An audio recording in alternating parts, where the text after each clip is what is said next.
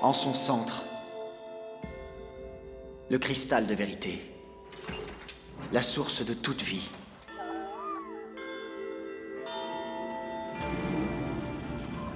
Les Skeksis l'ont corrompu. À présent, l'obscurcissement menace notre monde.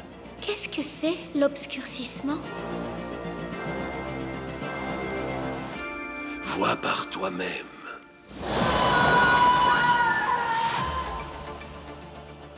Bonjour à tous et bienvenue dans cette nouvelle case du calendrier Spoilers. Je m'appelle Mathieu Bablé, je suis auteur de bande dessinée au label 619 et aujourd'hui moi je vais vous présenter une série Netflix qui s'appelle Dark Crystal, l'âge de la résistance. Alors c'est une série Netflix en 10 épisodes qui est sortie en 2019 et qui est en fait une préquelle au film The Dark Crystal. Donc je vais d'abord ben, vous parler du film parce que je peux pas commencer à vous parler de la série sans évoquer donc ce film euh, qui date de 1982 et qui a été réalisé par Jim Henson.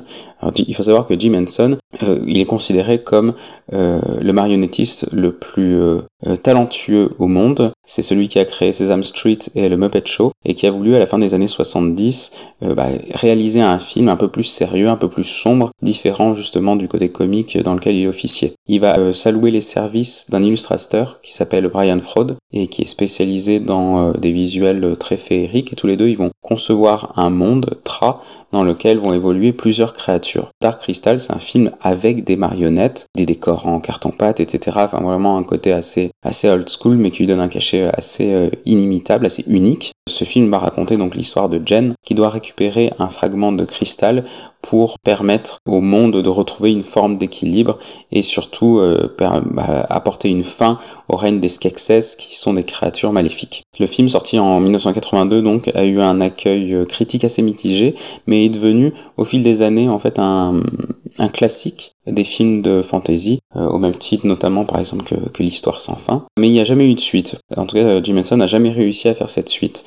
Et euh, arrive, donc plusieurs décennies plus tard, euh, un réalisateur français qui s'appelle Will Le Terrier et qui va proposer à la Jim Henson euh, Company, qui sont les garants des droits de The Dark Crystal après la mort de Jim Henson, de réaliser une préquelle à, ce, à ce film. Et c'est Netflix qui va produire ce film et qui va donc bah, créer cet ovni en 2019, à savoir une série avec des marionnettes. Alors euh, avec des marionnettes et aussi avec euh, les techniques actuelles et, euh, et pour ce faire, ils, ils emploient donc aussi de la 3D, aussi des, aussi des effets spéciaux, mais tout en essayant de vraiment garder le cachet de ce qui faisait la spécificité de l'œuvre à, l'époque, en reprenant bah, justement beaucoup d'animateurs et beaucoup d'artistes et d'artisans qui avaient officié sur le, le film original.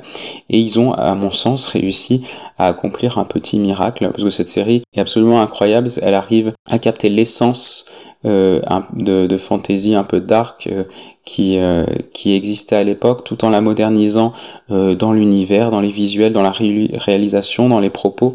Il y a un côté assez sombre qui se dégage du scénario, beaucoup moins manichéen qu'il ne l'était à l'époque. Et, et, voilà, c'est une série moi que, que j'adore, qui, qui bénéficie en plus d'un casting vocal absolument 5 étoiles en, en, version originale, enfin qui s'est alloué les services de Simon Pegg, Mark Strong, Anya Taylor-Joy, euh, euh, Nathalie Dormer, euh, Elena Bonham Carter, etc. Enfin vraiment un casting absolument incroyable avec une série qui arrive à faire beaucoup de ponts donc avec le film original et en même temps rajoutant vraiment des, des couches de mythologie bien plus bien plus importantes pardon c'est une merveille merveille visuelle qui malheureusement s'est arrêtée à la saison 1 je pense que aussi moderne qu'a pu être cette réinterprétation de l'univers de The Dark Crystal euh, bah, un film de marionnette, ça n'a pas réussi à conquérir euh, son public, donc c'est une œuvre qui est restée bah, inaboutie parce que le but de la Jim Henson Company, Louis Leterrier, c'était de faire une suite. Et pour autant, et c'est là où c'est intéressant, c'est que bah, il y a une véritable fin à cette saison 1 qui, avec laquelle pardon, on veut enchaîner complètement euh, le film de 1982 et, euh, et ça en fait une fin absolument euh, nihiliste et très sombre en fait le fait qu'il n'y ait pas de suite mais qui reste complètement logique. Donc euh, voilà je, je, conseille fortement cette histoire voilà encore une fois de cristal à sauver de Skeksis à pourfendre et de mystique à retrouver.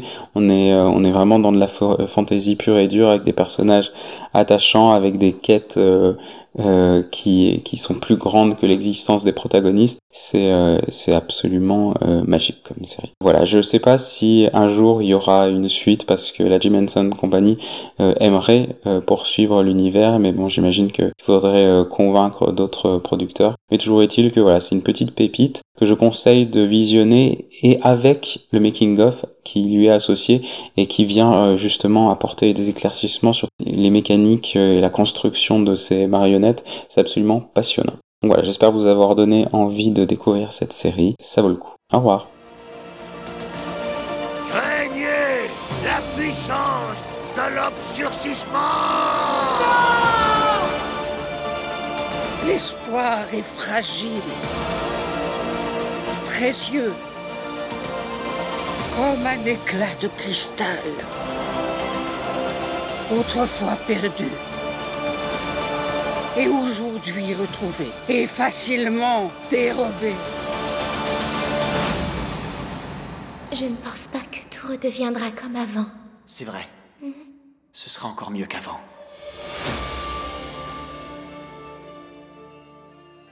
Mathieu Bablé est auteur, dessinateur de bande dessinée et membre du label 619. Depuis 2011, il dessine des albums généreux prenant place dans un imaginaire où les genres de la science-fiction, de la fantasy, du post-apocalyptique sont largement représentés, comme avec Ad en 2014 ou Shangri-La en 2016. Il est également showrunner et co-auteur en 2018 de la série dessinée Midnight Tales évoluant dans l'univers de la magie. Carbone et Silicium, dernier album de Mathieu paru en 2021, a gagné le prix BD Fnac France Inter et celui des Utopiales à Nantes. Il travaille actuellement à son nouvel album de science-fiction intitulé Silent Jenny, prévu pour 2024. Explorez l'univers fascinant de Mathieu Bablé dans les liens de ce podcast.